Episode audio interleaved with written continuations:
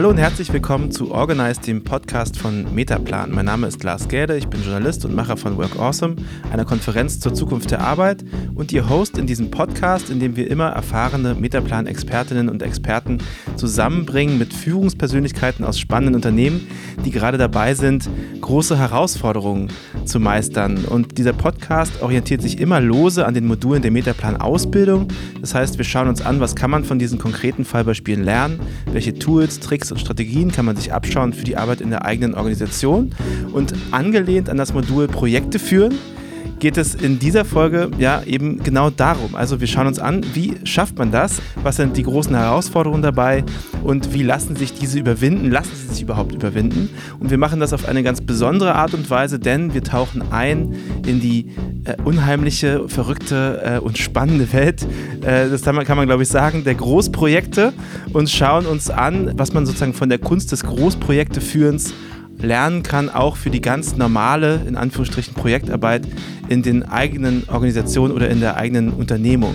Ich habe hier heute zwei spannende Gäste, die mit dem Führen von allen möglichen kleinen, aber auch sehr großen Projektformen sehr viel Erfahrung mitbringen. Zum einen Stefan Truthähn, ähm, geschäftsführender Gesellschafter von HHP Berlin, einem sehr großen Brandschutzunternehmen, das in den letzten 20 Jahren bei der Realisierung von 10.000 Großprojekten beteiligt war. Darunter sind unter anderem die Allianz Arena, der Berliner Hauptbahnhof, das Überseequartier in der Hamburger Hafen City, der Frankfurter Flughafen und auch der BER, der fast schon berühmt-berüchtigte Berlin-Brandenburger Willy Brandt Flughafen, so heißt er ja eigentlich, oder so wird er mal heißen, irgendwann, hoffentlich bald.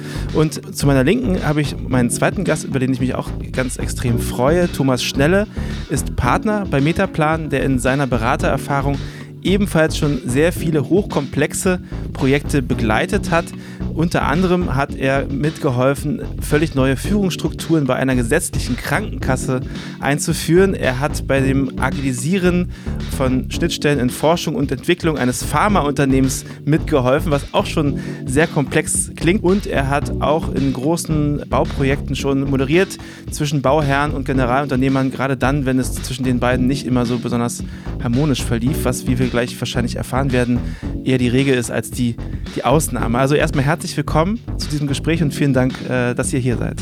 Ja, hallo. Hallo.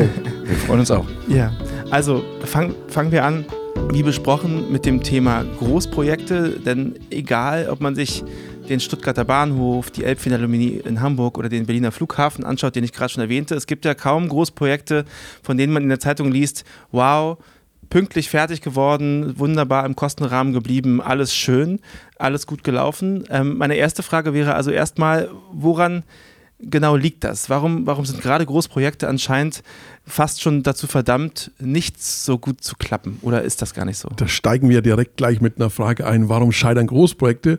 Vielleicht beginnen wir tatsächlich erst nochmal mit der Frage, was macht eigentlich Großprojekte aus? Und in unserer Erfahrung ist es natürlich so, dass wir sagen, okay, ein Großprojekt zeichnet sich vielleicht auch dadurch aus, dass möglicherweise das Ziel nicht sofort auf einen Blick erkennbar ist äh, oder nicht für alle erkennbar ist oder es ein Ziel, viele Ziele gibt es zu erreichen gilt und diese Harmonisierung möglicherweise äh, eine schwierige Herausforderung darstellt.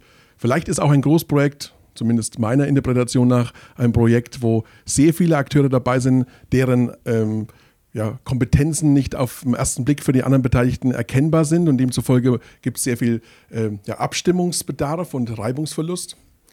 Ein Großprojekt ist vielleicht auch dadurch interpretiert oder ja, von der Eigenschaft her als Großprojekt erkennbar, weil es halt auch sehr viele Jahre dauert und äh, ein Zeithorizont überschreitet, der in der Vorstellungskraft des Beteiligten vielleicht auch zu weit weg liegt. Mhm. Das ist ja. zumindest vielleicht mal als Einstieg zu sagen, was ist für uns eine Art von Großprojekt mhm. im Kontext von Bauen. Ja. Und das, das Dumme dabei ist durch diesen langen Zeitverlauf, dass sich die Zielvorstellungen halt der Beteiligten relativ dynamisch weiterentwickeln. Und damit das, was ursprünglich geplant war, gar nicht mehr das Ziel ist. Das führt dann zu sehr komplexen Änderungen und einem äh, nochmal erhöhten Abstimmungsbedarf, was die Sache ja nochmal super komplex macht. Was ich daran interessant finde, ist, dass ich als wirklich sehr, also absoluter Laie, wenn es ums Bauen geht. Noch kein Haus gebaut. Ähm, äh, wer weiß, ob es jemals passiert, aber ich, ne, ich steige da mal so ganz äh, naiv ein. Ich hätte ja gedacht, dass man sich über die Ziele eines solchen Projekts einfach ganz, ganz bequem vorher verständigt und dass man dann dabei bleibt, man das so schön durchkaskadiert und durchplant und am Ende wird das dann eben exekutiert. Ich, also ich wüsste jetzt gar nicht, warum sich die Ziele einer Elbphilharmonie so stark ändern. Dann ähm, Lars, dann, dann das, warte das, das mal auf den Lebensabschnitt, wenn du ein Haus baust. ja, genau. Also, dass du nicht kaufst, sondern neu errichtest. Ja. Und das jetzt nicht äh, serienmäßig fertig kaufst, sondern mit mhm. Architekten entwirfst. Dann wirst du erleben, dass du wahrscheinlich noch während der Bau läuft, sagst, ach, das Zimmer wäre doch schön, wenn das anders ist oder wenn wir da noch ein Fenster hätten mhm. oder da sollte jetzt doch keine Schrankwand hin, die soll jetzt woanders hin. Das ist dann ja noch relativ leicht alles in den Griff zu kriegen. Ähm, wenn, wenn Mauern wieder abgerissen werden müssen, ist ja schon doof, ne? Also wenn das so weit geht. Das ist eigentlich das, das Normale, dass man beim Tun, wie Stefan eben schon sagte, ja auch erst beim Tun richtig realisiert, ähm, wie, wie es eigentlich, eigentlich sein sollte. Also man kann gar nicht so gut vorausplanen. Ja, und, und, und, man muss auch gar nicht so vorausplanen. Es gibt nämlich jetzt, es gibt ganz andere Gründe, die dann zu diesem, äh, sagen wir mal, Organversagen, Großprojekterfolg äh, beitragen. Zunächst hat man ja sicherlich die Idee, das Primärziel im Auge. Natürlich will man den Flughafen eröffnen, um von dort wegzufliegen. Natürlich will ich in der Elbphilharmonie ein Konzert hören. An diesen Zielen ist ja auch nichts auszusetzen. Äh, dann gibt es davon abgeleitete Ziele, das ist sicherlich auch nicht das Problem, sondern das eigentliche Dilemma entsteht durch die Abhängigkeiten, um diese Ziele zu erreichen. Und über die herrscht meistens keine Klarheit. Darum holt man sich ja sogenannte Experten hinzu. Und mit denen müsste man, auf die müsste man sich ja verlassen. Und das tut man in der Regel ja auch. Und äh, es ist aber so, dass es dann zu Abstimmungen kommen muss. Und weil dieses Projekt ja nun Einmaligkeit hat, also vielleicht auch eine Eigenschaft von Projekten, nicht nur von Großprojekten, die Einmaligkeit, mhm. ähm, dann lässt sich auch nicht, nicht unbedingt aus der äh, Erfahrung heraus äh, dort äh, das weitertreiben, sondern man muss natürlich bestimmte Erkenntnisse mitziehen, aber es ist immer unique. Und dann wird es halt eben äh, äh, anspruchsvoll, dann nämlich diese Kollegen zu synchronisieren. So, damit das alles richtig und das wäre ja alles gar kein Problem, wenn nicht leider es ein Ressourcenmanagement gibt und die Kosten im Griff bleiben sollen und man vermeiden möchte, dass die vielen Beteiligten sich jetzt ähm, einfach äh, gut bedienen. Mhm. Also, nicht? also diese Logik, dass sich die Ziele weiterentwickeln, passt eben nicht dazu, wie die Auftragsvergabe gemacht wird. Auftragsvergabe heißt ja, es gibt eine Leistungsspezifikation, die wird auf unterschiedliche Leistungsbringer aufgeteilt. Und da wird eben so getan, oder die, da geht man notgedrungen davon aus, dass die Leistung fest beschrieben ist. Und das steht dann im Widerspruch zu diesen sich weiterentwickelnden Zielen. Und wenn jetzt noch hinzukommt, dass aus der Technik noch Überraschungen kommen, weil die Bodenverhältnisse anders sind, weil in einem Altbau, großen Altbau, was zu sanieren ist, plötzlich mehr Asbest auftaucht, als man vorher geahnt hat und, und, und, was da alles passiert. Das führt dann zu den Konflikten zwischen den, den Leistungserbringern. Also äh, Thomas hat es schon gerade beschrieben. Wir merken also eigentlich, dass man zwei Dinge auf einmal will. Man gibt ein Ziel vor und eigentlich auch noch den Weg, wie dieses Ziel erreicht werden soll. Das ist schon ein starres Korsett dafür, dass ich eigentlich nicht ja. weiß, wie ich dorthin komme. Mhm. Und weil ich ja das auch alles planen will äh, und die Ressourcen im Blick haben will und die Budgets im Blick haben will. Also eigentlich müsste ich in so eine Glaskugel vorab sehen, wie das Ganze dann eigentlich äh, aussehen soll. Und wenn wir jetzt so hier sitzen, ganz entspannt und überlegen und sagen wir, dass die das alle nicht merken, äh, das wäre doch ganz einfach, einfach bestimmte Arten von äh, Flexibilität einzuführen mhm. oder vielleicht Vertrauen ja, aber darüber wollen wir ja gleich debattieren. Was macht es dann halt gerade schwer? Also dann fasse ich zusammen. Ein klassisches oder typisches Problem ist die, die, die sich verändernden Ziele in Großprojekten. Also es ist ein, ein Problem, das aber einfach angelegt ist in Großprojekten, dass es sich mhm. auch wohl kaum vermeiden lässt, auch nicht durch bessere Planung etc. Und das andere ist, dass man eben nicht unendlich viele Ressourcen hat, um im Zweifel eben noch mehr Geld einzusetzen, um eben zu beschleunigen an der einen oder anderen Stelle, sondern diese beiden Themen stehen so ein bisschen im Konflikt und werden dann auch zum Konflikt zwischen den Akteuren, weil die sich natürlich jeweils schützen wollen und jeweils versuchen wollen, genau. ihre eigenen Ressourcen bestmöglich ähm, sozusagen um, um, umzusetzen. Ja? Und übrigens, wir, ja, wenn wir über Scheitern sprechen, du hast ja gerade so einen Einwurf gemacht, dann nehme ich noch zusätzliche Ressourcen und beschleunige. Ja, das mag in der Theorie wunderbar klingen. Ich nehme einfach noch mehr Sklaven, die die Pyramide bauen und dann ist die halt schneller fertig. Aber wenn es darum geht, äh, ja, Engineering-Leistung zusammenzuführen, dann ist einfach eine zusätzliche Ressource nicht unbedingt einfach nur ein hundertprozentiger Effizienzgewinn. Lass mich nochmal zurückkommen, Stefan, eben auf was Lars eben sagte, dass äh, sich die, die Beteiligten dann auch eben absichern. Mhm. Ähm, notgedrungen klappen dann Dinge nicht. Und daran möchte natürlich keiner Schuld haben, weil das sofort in finanzielle Forderungen führt.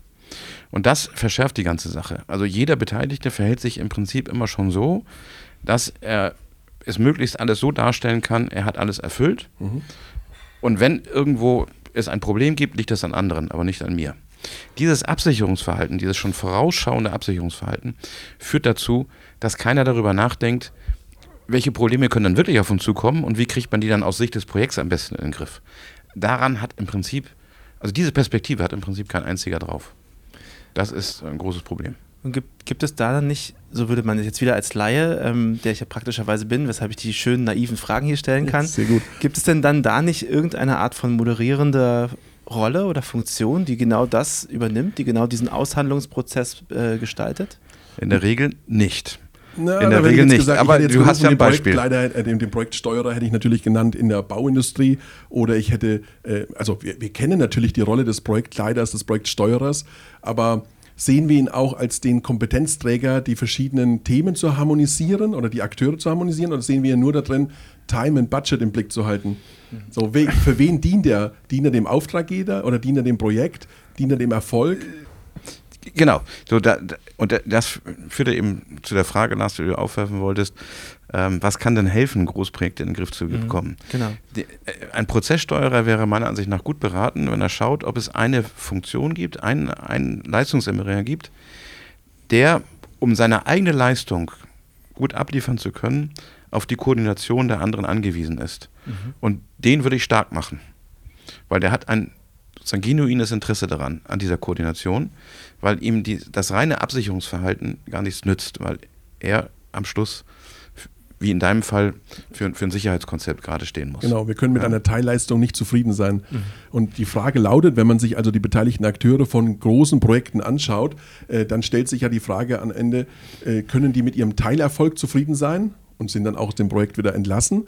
Oder haben sie das Gesamtziel mit im Auge und müssen eben auch, um den Gesamterfolg nicht zu gefährden, äh, mit allen in den Dialog sein? Das wäre schon mal so eine Art von äh, Raster, um ja. zu erkennen, wer in einem Großprojekt spielt eigentlich welche Beteiligungsrolle, so würde man sagen, welche, welche Stakeholder-Perspektive nimmt man ein. Okay, also man, man muss sich sozusagen einen Moderator suchen, der selber ein oder eine, eine moderierende, ähm, ein moderierender Akteur, der selber ein großes Interesse daran hat, also ein, auch ein wirkliches Eigeninteresse daran hat, dass das Projekt zum Laufen kommt. Der, der ein, ein großes Interesse daran hat, dass sein, Leistungsbe dass sein Leistungsbeitrag was wird, das hat jeder, aber der selbst komplett abhängig ist von vielen anderen Gewerken und Beiträg, Be Beitragenden. Mhm. Das ist nicht ein externer Moderator, der zusätzlich mhm. hineinkommt, sondern das ist einer der Beteiligten. Das ist auch für einen externen Moderator ganz schwer, weil der, weil er ja gar nicht das Detailwissen drauf hat. Das ist, ja. Ich, ich wollte nur sagen, aber es, man findet nicht immer einen. Also ich habe das ja. auch schon mal erlebt in einem Biotechnologieunternehmen, ähm, dass da an der Fertigung immer fünf Funktionen nebeneinander standen, irgendwo in Kalifornien. Ich, äh, Prozessengineering, Validierung, Qualitätssicherung, Produktion und äh, fünfte weiß ich jetzt nicht mehr. Und die hatten getrennte Berichtslinien und für die war immer wichtig, was deren Chefs letztendlich sagen. Und man konnte niemanden identifizieren, der darauf angewiesen wäre, damit er selbst gut dasteht, die, an, die anderen koordiniert werden. Und das führte dann zu einer mehrjährigen Verzögerung das, ähm, der Fertigstellung dieses, dieses Fertigungsprozesses. Das, das, ist aber ein schöner Satz, den, den äh, äh, Thomas hier äh, zum Besten gibt, zu sagen, es ist wirklich auch wichtig, in diesen Projekten zu erkennen, welcher der Stakeholder hat welches, welches Interesse. Mhm. Und wenn die nur Partikularinteressen haben und alle nur Partikularinteressen, dann wird wahrscheinlich das ein Indikator dafür sein, dass das Großprojekt nicht seine Ziele so erreicht, wie man sie sich vornimmt. Das ist also sicherzustellen, dass jemand auch wirklich, naja, missioniert oder, oder passioniert auch wirklich das Interesse hat, dass dieses Projekt ein Erfolg wird. Und nicht immer ist der Auftraggeber auch wirklich auch derjenige, der das, den Gesamterfolg auch wirklich im Blick hat, sondern es kann eben auch wieder gucken wir uns die Projekte an, die dann am Ende scheitern, dass dann eben auch jeder nur eine Teilrolle spielt und mhm. das große ganze Ziel nicht von ähm, einem wichtigen Akteur vertreten wird. Mhm. Und dann gibt es auch nicht diese einende, äh, dieses einende Ziel, dieses beschwörende, lass uns zusammen zum Erfolg führen. Mhm. Also neben der Suche nach dem guten Moderator oder der guten Moderatorin mit Eigeninteresse, was können denn noch Punkte sein, auf die man achten sollte, wenn man versuchen möchte, Großprojekte umzusetzen oder auch kleinere Projekte in, in der eigenen Organisation? Vielleicht können wir da auch schon Parallelen ziehen. Also was, was sind noch wichtige Punkte, auf die man schauen muss? Also ganz, ganz ehrlich, ähm, mir ist sonst bisher in all den Jahren nichts Vernünftiges eingefallen. Was, was man noch machen, was man machen müsste, was man machen könnte, theoretisch sind Challenge-Workshops, wo man die Beteiligten zusammenholt und sagt, lass uns mal bewusst alles in Frage stellen, also nur die kritische Brille anziehen. Problem ist natürlich, dazu brauche ich genau die, die ja eigentlich die Leistungserbringer sind, denn die haben das notwendige Know-how, das Detailwissen und die verfolgen auch ihr Absicherungsverhalten. Also deswegen ist das eine ganz, ganz schwierige Sache. Ich, ich, weiß nicht, ob ich die Sätze jetzt richtig äh, äh, also ja. aus Metaplaner Sicht deute, aber als, als, sagen wir mal, als, als Fachmann im Brandschutz versuche ich es immer zu beschreiben, dass wir sehr häufig Organisation, also Projekte feststellen, in der von der Philosophie her ähm, eher darauf auf ein Minimalprinzip äh, gesetzt wird. Also wie kann ich mit möglichst minimalem Aufwand ein vorgegebenes Ziel erreichen? Je vager dieses Ziel formuliert ist, umso besser für mich, dann kann ich mich noch weniger mit Aufwand äh, auf dieses Thema einlassen und im Zweifel ja dann argumentieren, es wurde nicht exakt erklärt. Über Jahre und Jahrzehnte, vielleicht nicht über Jahrhunderte, hat sich doch diese Art von Modell eben eine Art von Misstrauensprojekt äh, ergeben. Jeder misstraut dem anderen. Ähm, wir haben also dann die Erfahrung gemacht, dass durchaus auch ein Rechtsanwalt plötzlich Leistungen innerhalb eines Projektes, eines Großprojektes sieht, indem er sagt, ich biete euch von Anfang an die Rolle des Mediators an, denn ich weiß, ihr werdet alle aufeinander treffen und euch streiten und ich werde dann äh, euch äh, helfen. Also da entstehen so Geschäftsmodelle, die darauf setzen, dass es zwischen den Akteuren zum Streit und zum Disput kommt. Wenn man also will, dass Projekte erfolgreich werden, wäre unter anderem eine Idee auch zu sagen, wie können wir auf Vertrauen, also wie können wir auf Zusammenarbeit und Vertrauen setzen, wie stellen wir das eigentlich sicher, so, wie, wie, wie stellen wir eigentlich sicher, dass die beteiligten Akteure auch dem gemeinsamen Ziel folgen? Wie lässt sich das mit einem Commitment erschaffen? Vielleicht auch doch in eine Beteiligung, einen Erfolg oder wie auch immer. Wenn ich aber meine Leistungen zu starr abgrenze und jeder quasi äh, für sich kämpfen muss und soll und dann eben am Ende auch noch durch Sollbruchstellen immer wieder ähm, ja, in die Gefahr läuft, dass er eben äh, ersetzt werden könnte oder dass man eben auch durch äh, äh, kaufmännische Aktionen das, das, das günstigste einkaufen will, hm. dann ist halt die ganze, die ganze Orchestrierung des Projekts ist, kann nicht auf Erfolg angelegt sein, wenn ich alles quasi auf Misstrauen aufbaue, auf günstig, auf, auf billig, auf Abstimmung, auf, äh, auf äh, ja, äh, feste Re also auf, auf, auf, feste Inhalte, die dann kaum miteinander kompatibel sind. Und hinzu kommt ja nun, dass die Auftraggeber selbst meistens unter großem Druck stehen. Und, ähm, weil sie Versprechungen gemacht haben. Weil sie woanders hin zu Finan zum Beispiel auf der Finanzseite Versprechungen ja. gemacht haben. Und äh, das führt dann noch zu dem Effekt, dass Probleme, die man vielleicht unten sieht, nach oben ja gar nicht mehr richtig berichtet werden. Das ergibt ja diese berühmten Beispiele. Nicht, dass unten steht die Ampel auf Rot und auf der nächsten Ebene sagt man, werden wir schon irgendwie in den Griff kriegen, wir arbeiten dran. Dann ist es orange und irgendwann heißt das, naja, das ist ganz normal können wir Ampel auf grün stellen, das kriegen wir schon in den Griff.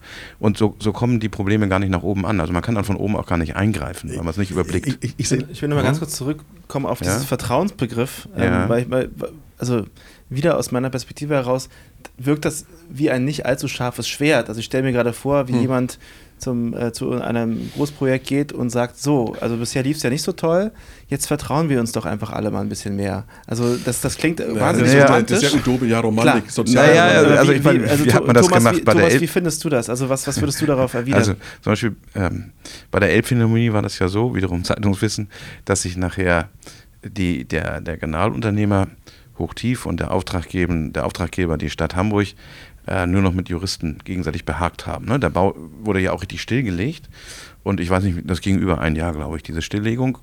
Und ähm, beschäftigt waren die Juristen, nicht die Mediatoren, sondern die, die ja, sich gestritten haben. Genau. Und das hat man dann nur irgendwann so gelöst, dass man sagte, okay, wir, wir, wir, wir, wir erklären die, diese Streitfragen alle für offen. Wir betrachten die jetzt erstmal nicht mehr und fangen wieder bei Null an und machen jetzt einen Fertigstellungsplan mit dem, was wir haben. Und die juristischen Fragen werden halt irgendwann gelöst. Das hat man geschafft. ähm, ja, und so wurde dann halt man der Bau fertig. geeinigt, genau. Man hat sich sozusagen geeinigt, ja. Man? Aber das hat eine Stange Geld gekostet. Also Ja. nochmal, wie, wie, könnte es gehen? Ne? Äh, ich, ich, ich weiß, dass ich mit einer Aussage wie wir müssten uns nur mehr vertrauen, da äh, sehe ich nicht nur bei dir in dem Podcast hier so ein, ein grinsendes Gesicht und sagt, hey Stefan, das ist ja eine sehr, äh, sehr, sehr schöne romantische Vorstellung von der Zukunft. ein freundlich interessiertes Gesicht. Aber sagen wir mal, wirtschaftlich, ökonomisch ausgedrückt, müsste es uns gelingen, dass wir alle Beteiligten dazu bringen, dass sie auch das Gesamtziel mit äh, im Blick haben und nicht nur ihr isoliertes Thema. Dass wir von dieser misstrauischen Organisationsstruktur zu, einer, äh, zu einer vertrauensvollen Organisationsstruktur gehen, im Sinne von, lasst uns miteinander versuchen, wir haben bei, alle das Ziel im Blick, dies ein erfolgreiches Projekt werden zu lassen. Wir wissen, dass wir auf Herausforderungen stoßen werden und dann lasst uns im Dialog versuchen zu klären.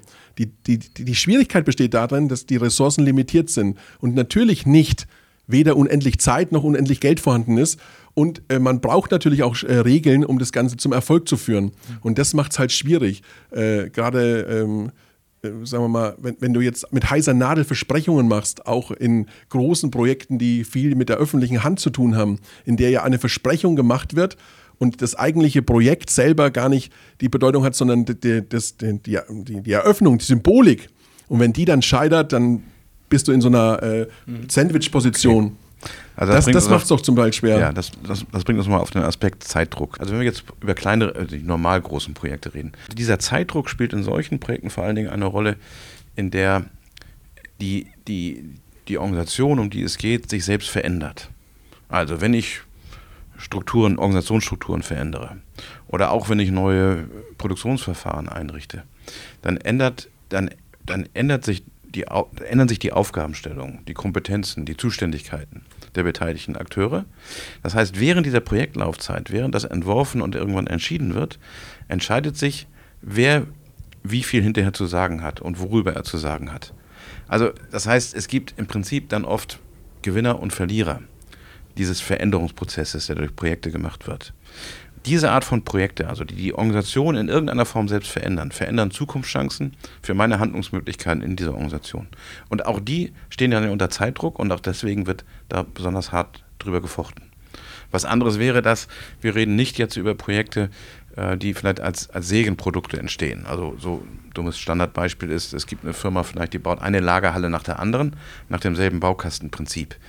Da, das sind keine Projekte, die die Organisation Nee, verändern. ist- Die, ja. die lassen wir mal weg. Ne? Die lassen wir hier weg. Ja? Also wa- wann, wann wird es denn in diesem Kontext schwierig, wenn durch das Projekt viele äh, Betroffene auch anfangen, über ihre ro zukünftige Rolle nachzudenken und dann wird es halt unübersichtlich. Ich will jetzt nicht komplex und kompliziert sagen, aber es wird halt plötzlich unübersichtlich und man startet quasi, weiß ich nicht, äh, so, äh, so eine Büchse der Pandora öffnet sich. Ich muss, es müssen immer mehr Abhängigkeiten synchronisiert werden. Und es tritt immer mehr zutage, an was man hätte denken müssen. Und ähm, äh, das überfordert dann viele Beteiligte. Und die, ist die Standardreaktion ist wie auf der Autobahn versehentlich schnell auf die Bremse zu treten, anstatt sich, sagen wir mal, äh, wie ein Rennfahrer zu verhalten und eigentlich dann zu sagen, okay, Gas geben und äh, Hände ans Lenkrad. Aber dieser dieser Fullstop, was ist jetzt hier passiert? Ich muss mich erstmal umschauen, äh, lässt quasi alle Leute so quasi kurz äh, vibrieren und dann rüttelt sich das Projekt nicht in die richtige Richtung, sondern in der Regel äh, schafft es mehr Irritation. Die Überregulierung, äh, die du vorhin angesprochen hast, äh, nachdem mal so ein Projekt einen kleinen Schaden genommen hat, versucht man das zu fixen und man, man, äh, man überregelt es und man legt noch mehr Regeln fest und äh, start, äh, schafft dadurch eigentlich eine größere Starre.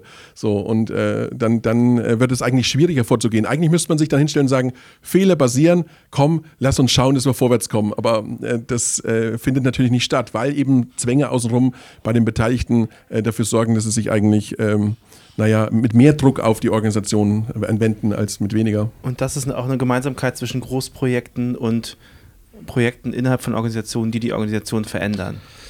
Wie, wie, sicher. Dies, dieser Also- Aushandlungskampf der Akteure. Genau, genau. Auch da, ja, da hat man aber mehr, mehr, etwas mehr Handlungsmöglichkeiten in, als in den Großprojekten. Äh, weil, weil, einfach weil die Sache übersichtlicher ist. Äh, und, und zwar insbesondere dann, wenn man eben vermeidet, sich zu früh zu genau festzulegen.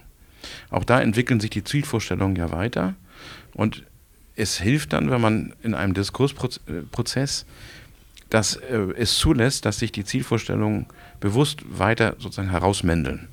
und es nicht eine feste Beschreibung gibt, da wollen wir hin, jetzt arbeitet man nur aus, wie er das macht, sondern dass in diesem Projektprozess selbst immer mit überlegt wird, was ist eigentlich die sinnvolle Zielvorstellung. Dann wird man erleben, das nennt man Kontingent halten. Ja? Es kann so gehen, es kann so gehen, nicht beliebig, aber es gibt immer unterschiedliche Möglichkeiten. Und man wird dann sehen, dass in diesem Diskursprozess noch ganz, äh, ganz viele weitere Aspekte hereingebracht werden, an die man vorher gar nicht gedacht hat, an die auch die Akteure erst dadurch denken, dass man in diese Diskussion geht oder in den Diskurs geht. Das schließt ja, ja, sehr, sehr schön den Kreis zu dem, worüber wir am Anfang sprachen, dass sozusagen ein, ein Problem von Großprojekten ist, dass sich Ziele immer wieder verändern. Jetzt haben wir gelernt, dass das aber genau auch eine, eine kluger, ein kluger Schachzug sein kann, Ziele möglichst lange offen zu halten. Ist, ist, das, ist das nicht ein Widerspruch? Und, und, wie, und wie kann man auch nach außen hin, also gegenüber meinetwegen den Vorgesetzten in, im Fall von den Projekten in Organisationen oder gegenüber den Auftraggeberinnen und Auftraggebern im Sinne von Großprojekten, wie kann man denen erklären, ja, ja, ähm, wir kriegen das schon hin, aber die Ziele, die können wir, die, die können wir äh, noch nicht so ganz. Ich, ich, ich, ich will nochmal sagen, so, das ist nämlich immer zu pauschal, weil es uns ja selbst auch überfordert. Erstens, Ziele können sich ändern oder sie können äh, fix bleiben. Äh, aber darauf basierende Abhängigkeiten können erst zutage treten oder sich auch ändern. Mhm. Mehr Stakeholder können in das Projekt einsteigen, mit und ohne Erfahrung und machen das Ganze spannend. Beteiligte Interessensgruppen können in eine andere Richtung pendeln und ändern das ganze System. Ressourcen können plötzlich eingeschränkt sein, das Geld ist plötzlich nicht verfügbar. Oder man trifft auf unerwartete Erkenntnisse. Oh, ein Bombenfund, wir müssen nochmal neu planen. Mhm. Also ganz viele Sachen, äh, ja. die haben Einfluss auf den Gesamterfolg und äh, äh, äh so. Aber das ist ja dann keine bewusste Entscheidung, etwas Kontingent zu halten, sondern das sind dann externe Faktoren, die es schwer machen. Vielleicht sollten wir das nochmal mhm. noch mal anders, anders ja. illustrieren. Mhm. Also natürlich ist das, ist das Ziel nicht einfach völlig offen. Jetzt, wenn ich ein Beispiel nehme aus einer kürzlichen Arbeit, Pharmafirmen stehen heute in Forschung und Entwicklung alle vor der Herausforderung, dass sie diese, diese, die, die Entwicklung dieser neuen Präparate beschleunigen müssen. Dieses Agilisieren sozusagen des Forschungsprozesses und des Forschungs- und Entwicklungsprozesses, das steht nicht in Frage. Als, wenn du so willst, als Oberziel. Mhm. Aber wie man es löst und was sich alles an, an weiteren Zielen sozusagen damit verknüpft, die man gleichzeitig dann miterledigen muss, damit man überhaupt auf diesem Weg weiterkommt, das muss man möglichst, und zwar nicht offen halten, sondern wir sagen im Kontingent halten, nicht beliebig. Mhm. Ne? Nicht, nicht wie man es löst, sondern immer, wie, wie man es immer wieder locker macht. Ja. Also wie man quasi permanent ja. dafür sorgt, dass die Organisation, also dass das Projekt nicht verschlackt, verstarrt. Äh, und, was für ein Wort verstarrt. Ja. Und dann muss man, dann muss man zusätzlich erlauben, also dieses Ziel, dass man die, die Entwicklung, die Forschung und, und klinische Entwicklung beschleunigt, ist aus Sicht der Firmen sozusagen klar. Aber es arbeiten ja nun sehr viele verschiedene Akteure dran und die werden auch letztendlich in einem Unternehmen, auch in einem Pharmaunternehmen, nur etwas tun, was für sie auch selbst nützlich ist. Jetzt sage ich mal ein Beispiel, die Forscher, die belobt man dafür, wenn sie möglichst viele äh, Moleküle oder Compounds in die klinische Entwicklung bekommen. Ob dann die klinische Entwicklung was wird, das ist dann eine andere Frage. Mhm. Und natürlich sind die Forscher letztendlich auch daran interessiert, aber das erste Messinstrument ist, dass sie überhaupt in die klinische Entwicklung kommen. Und das, äh, das kann man auch gar nicht anders machen, weil die Rückkopplung, was dann an der klinischen Entwicklung was wird, die ist so um Jahre verzögert, dass das kein vernünftiges Führungsinstrument für die Forscher ist, die im, im Labor sozusagen, am Labor, Labortisch stehen. Und das, ja, das bedeutet, ich will jetzt beschleunigen, aber ich, mu ich muss es so machen, dass die Forscher weiterhin sich an dem Ziel orientieren können, möglichst viel in die klinische Entwicklung zu bekommen. Also ich, das ist aber nicht das günstigste, um insgesamt eine Beschleunigung zu bekommen. Das bedeutet für deine Idee abzuleiten, wäre es also sinnvoll, am Anfang eines Großprojektes sich einfach mal hinzusetzen und eine Art von äh, Stakeholder-Mapping zu machen, wer wohl welches Interesse haben könnte. Das ist ein bisschen aufwendig, ja? aber theoretisch, wenn, wenn, wenn das, Nein, das Projekt theoretisch. So von ja, anders, ich glaube nicht, dass es anders geht. Es, die, die Akteure werden nur Dinge tun, die aus ihrer Sicht, aus ihrer Rationalität heraus Sinn machen. Insofern brauche ich dieses Stakeholder-Mapping. Und da äh, wollte ich dann noch, gerne nochmal einhaken, weil du hast ja vorhin gesagt, Vertrauen könnte ein Weg sein, wie man zukünftig Projekte besser ähm, erfolgreich führen mhm. kann, indem die Akteure sich sozusagen mehr Vertrauensvorschuss geben.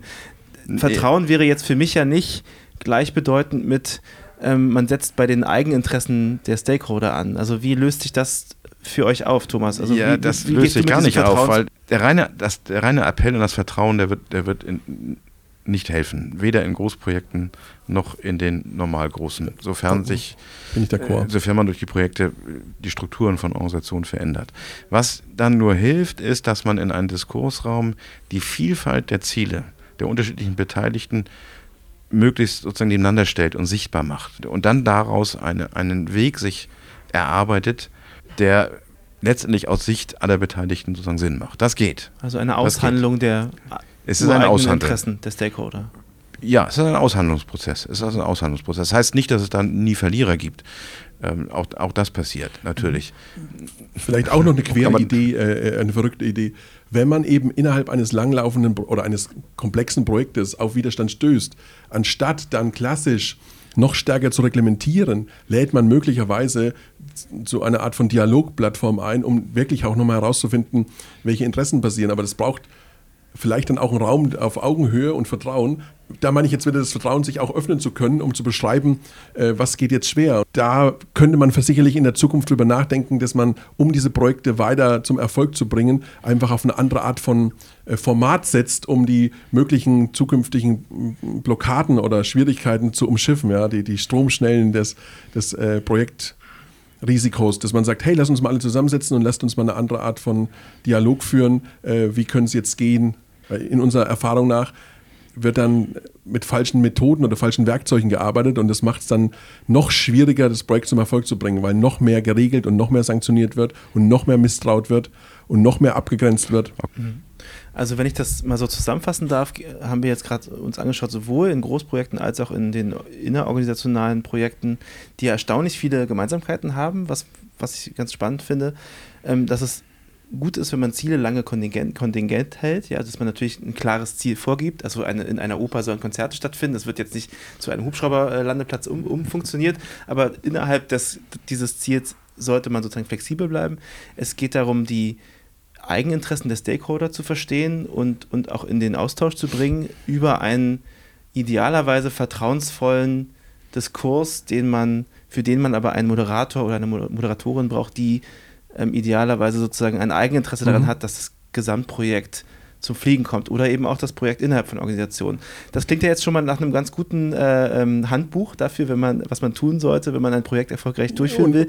Was fehlt da noch irgendwas? Ja, also gibt es noch irgendetwas, was wir, was wir diesem goldenen Handbuch ähm, hinzufügen ich, wollen? Ich möchte nur zum Bedenken geben, und das will ich auch versöhnlich sagen, die Herausforderung, die halt in diesen Projekten auf der ganzen Welt, wie sie halt nur überall stattfinden, ist, dass etwas schon geschaffen wird das ist beim Bau noch am besten erkennbar, weil da wird Beton gegossen. Mhm. Und in dem Moment, wo Sachen manifestiert sind, dann lässt sich dann manchmal auch nichts mit äh, Kontingent lösen, weil man sagt, ach, da könnte ich ja was anderes machen, dann ist es halt geschehen. Beton schafft Fakten, wie man Beton so schafft Fakten. Das macht äh, das Projekt umso äh, anspruchsvoller.